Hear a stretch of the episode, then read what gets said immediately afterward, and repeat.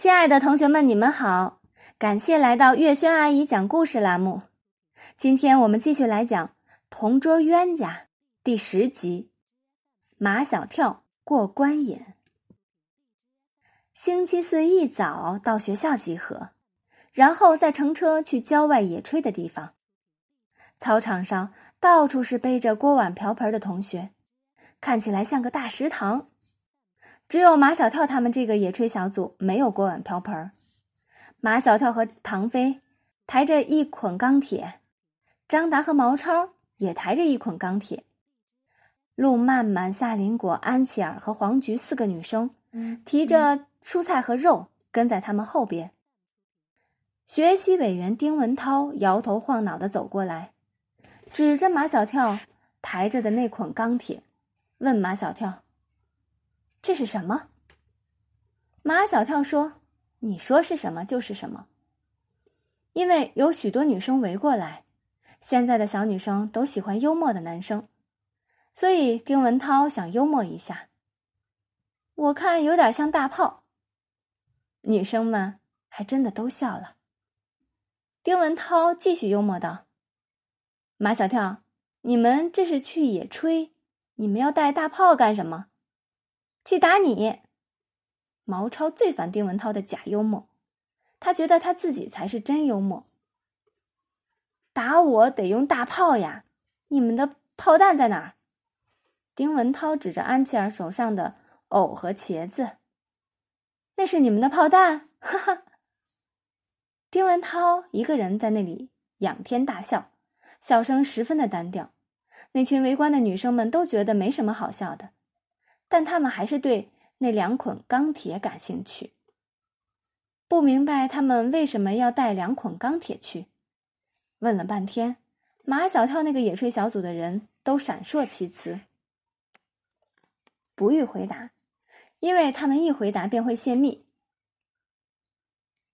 而他们的马组长给他们下过死命令，在野炊之前，他们的麻辣烧烤串串香的计划要绝对保密。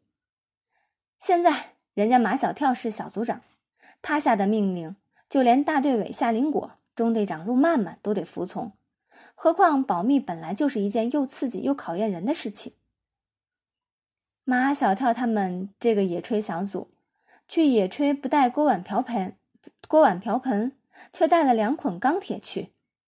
不知谁把这个情报报告了秦老师，秦老师就急了，心里后悔。真不该同意让马小跳当这个野炊小组长，不知他会闹出什么事情来。马小跳，你们怎么不带锅？马小跳说：“我们不用锅，不用锅怎么煮东西吃？”马小跳死守秘密，反正我们不用锅。金老师又检查到他们组的其他人，不仅没有带锅，连碗、筷、勺子都没带，他真的急了。难道你们要当野人，不用锅煮东西，不用碗筷，用手抓东西吃吗？只有陆曼曼来跟秦老师说了，秦老师相信陆曼曼。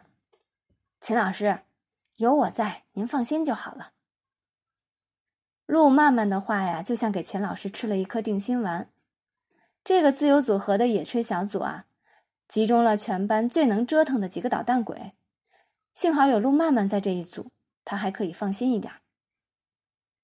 乘车来到野炊的地方，那里有现成的炉灶，排列的整整齐齐。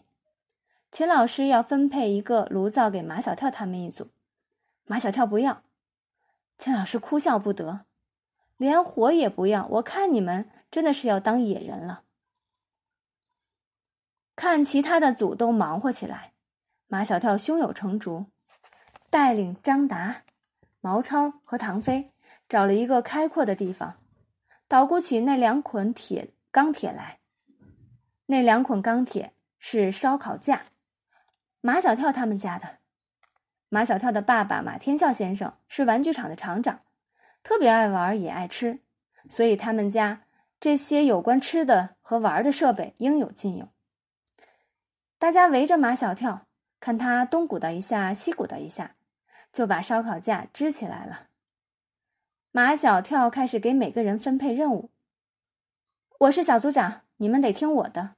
我叫你们干啥，你们就干啥，听见没有？神气什么呀？